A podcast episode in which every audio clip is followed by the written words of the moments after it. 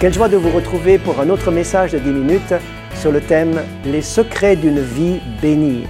Si quelqu'un a une vie particulièrement bénie et est devenu bénédiction, c'est la vie de Joseph, le patriarche Joseph, que je trouve dans les Écritures, dans la Bible, et spécialement dans la Genèse, bien sûr, où il est question de sa vie.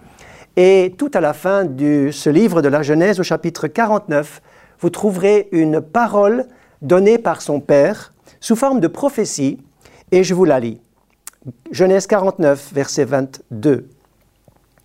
Joseph est le rejeton d'un arbre fertile, le rejeton d'un arbre fertile près d'une source. Les branches s'élèvent au-dessus de la muraille, ils l'ont provoqué, ils ont lancé des traits, les archers l'ont poursuivi de leur haine, mais son arc est demeuré ferme, ses mains ont été fortifiées par les mains du puissant de Jacob. Il est ainsi devenu le berger, le rocher d'Israël, c'est l'œuvre du Dieu de ton Père qui t'aidera, c'est l'œuvre du Tout-Puissant qui te bénira des bénédictions des cieux en haut et des bénédictions des eaux en bas.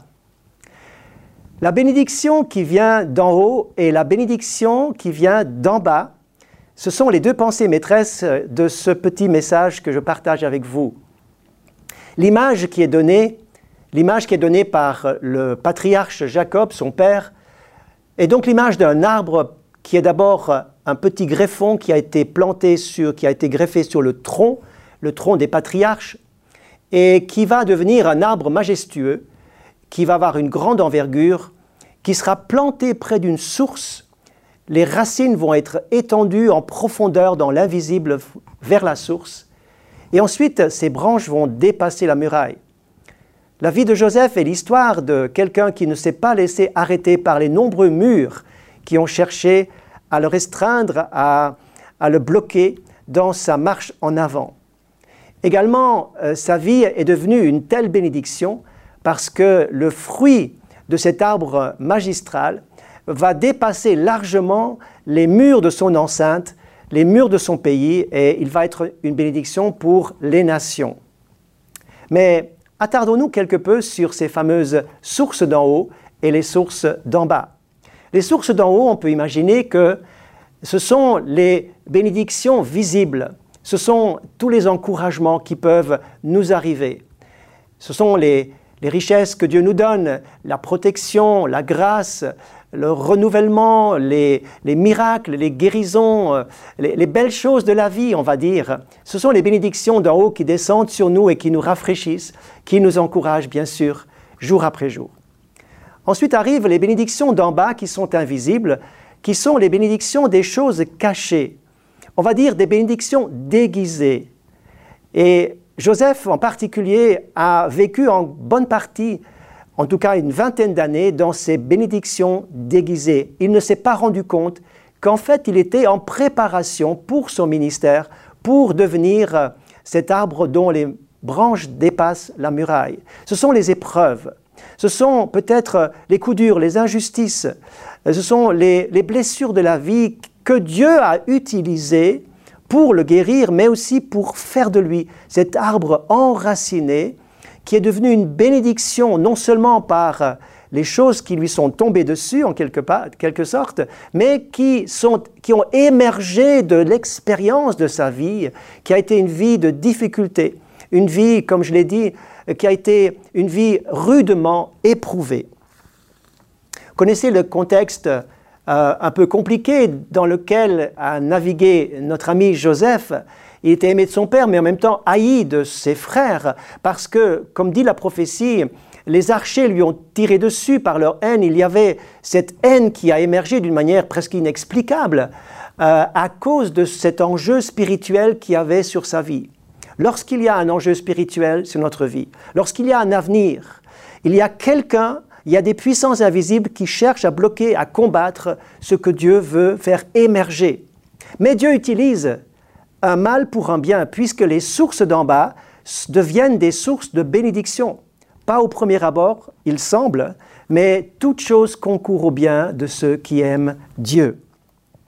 Et Joseph dans cette immense leçon qu'il nous donne dans les chapitres 37 et suivants de la Genèse, eh bien Joseph va tenir ferme, il va tenir bon, il va rester ferme dans ses positions euh, face à l'injustice, face au rejet, face au dépouillement, face à l'accusation de euh, finalement injuste qui lui revient.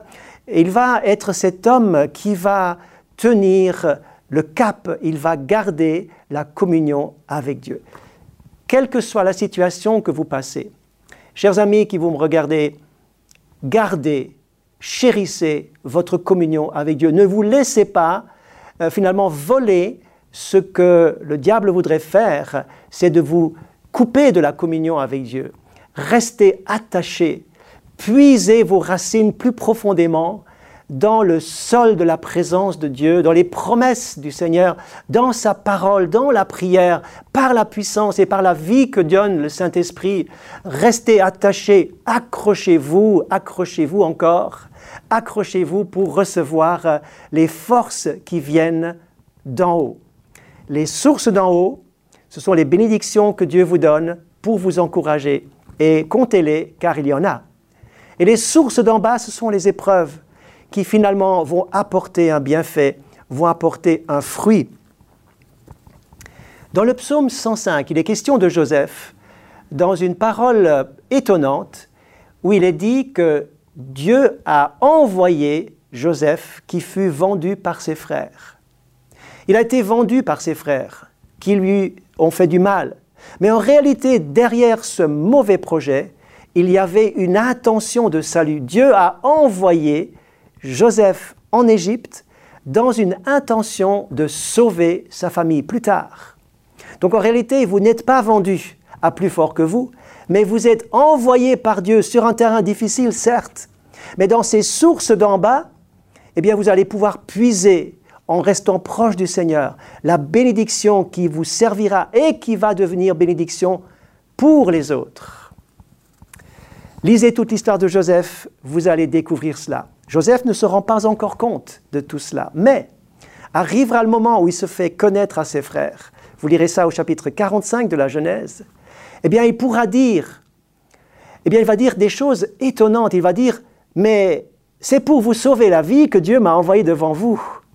Donc, il va réaliser qu'il n'a pas été vendu, mais qu'il a été envoyé devant ses frères pour définitivement les sauver. Son cœur qui pardonne, son cœur qui est en voie de guérison, va pouvoir dire les sources d'en bas, les sources de l'épreuve, tout ce qui va sortir de cette épreuve, ça a été positif, ça a été positif et cela servira pour devenir une bénédiction pour les autres. Il va dire au verset 7 et 8 encore, Dieu m'a envoyé devant vous pour vous faire subsister dans le pays. Donc ce n'est pas vous qui m'avez envoyé ici, mais c'est Dieu.